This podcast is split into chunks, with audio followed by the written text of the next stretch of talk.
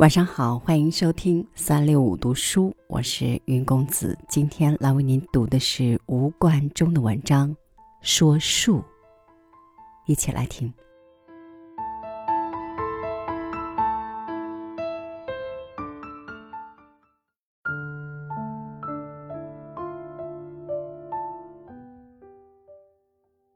童年的故乡本有很多高大的树。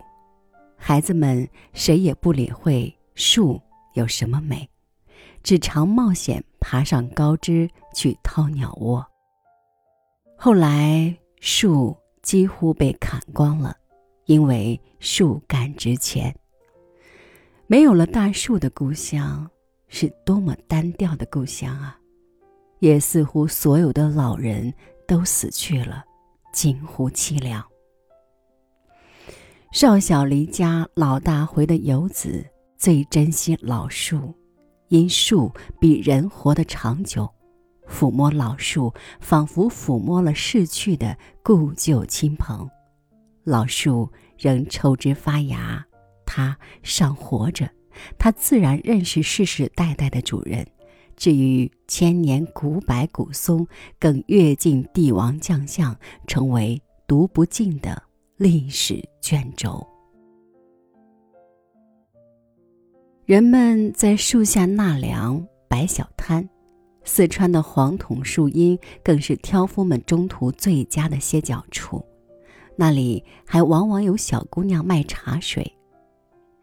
斗阳古柳赵家庄，复古芒翁正坐场。如果没有了古柳，盲翁失去了卖艺的好场所。夏木阴浓，故具郁郁葱葱之美；而冬天的树赤裸着身躯，更见体态魁梧或绰约多姿之美。那纯是现结构之美，进入抽象美的范畴了。不少人沉湎于人间的风雨，不爱看冬天的树，因为。荒土。宋代画家郭熙几乎专画冬天的树，郭熙的画面充满强劲的筋骨，郭熙的世界是树之精灵的世界，是人之精灵的世界。作为郭熙的后裔，我永远在探寻树的精灵。到江南写生要赶早春，杨柳枝条已柔软，彩土新芽。体态袅娜，一派任东风梳弄的妩媚风韵，远看如披了轻纱。诗人说：“柳如烟。”黄山松背杏石壁，无地自容。为了生存呐，不得已屈身向前伸出臂膀。生命的坎坷却被人赞赏，说那是为了迎客、送客、望客。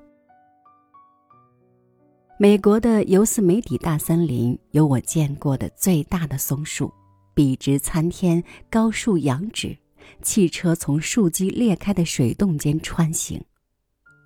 如何表现其高大？画家煞费苦心。最大，最大，未必最美，最美。六十年江湖生涯，老树最是莫逆之交。滨江的大榕树遍体垂挂着气根，蓬头散发，永葆婆娑风范。冰天雪地，白桦无寒意，回眸秋波，以迎稀客。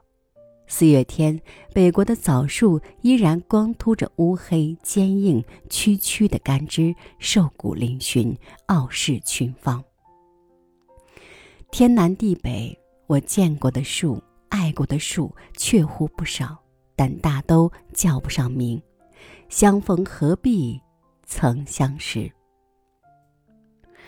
有一回在贵州凯里地区的原始森林里爬坡，背着笨重的画箱，全靠着两只手攀着树枝前进。有些树看来躯干结实，不易一抓却成灰，我摔跤滚下，几乎丧生。这是初次见到站着死去的树。寿终正寝，真正享受了天年。能享受天年的树，毕竟不多了，人们懂得了植树的重要。前人种树，后人粮，这是人类的美德，为子孙造福的职责。毁尽了树，人类自己也将毁灭，于是地球上只剩下高昌、交河、楼兰。树不仅是生命的标志，也是艺术的标志。生命之树常青，其实是艺术生命常青。人总是要死去的，艺术才能跨越时代。秦时明月。汉时关的作者永存在艺术中。然而，艺术极难成活，比树难活多了。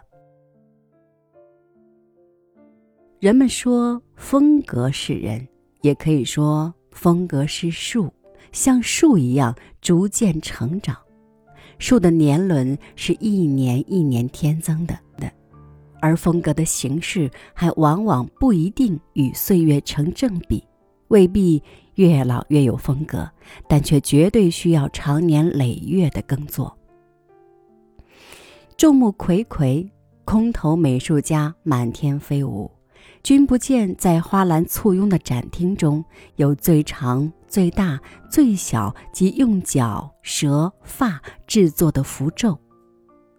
作者往往是三年、二年、一年成才的俊颜或美女。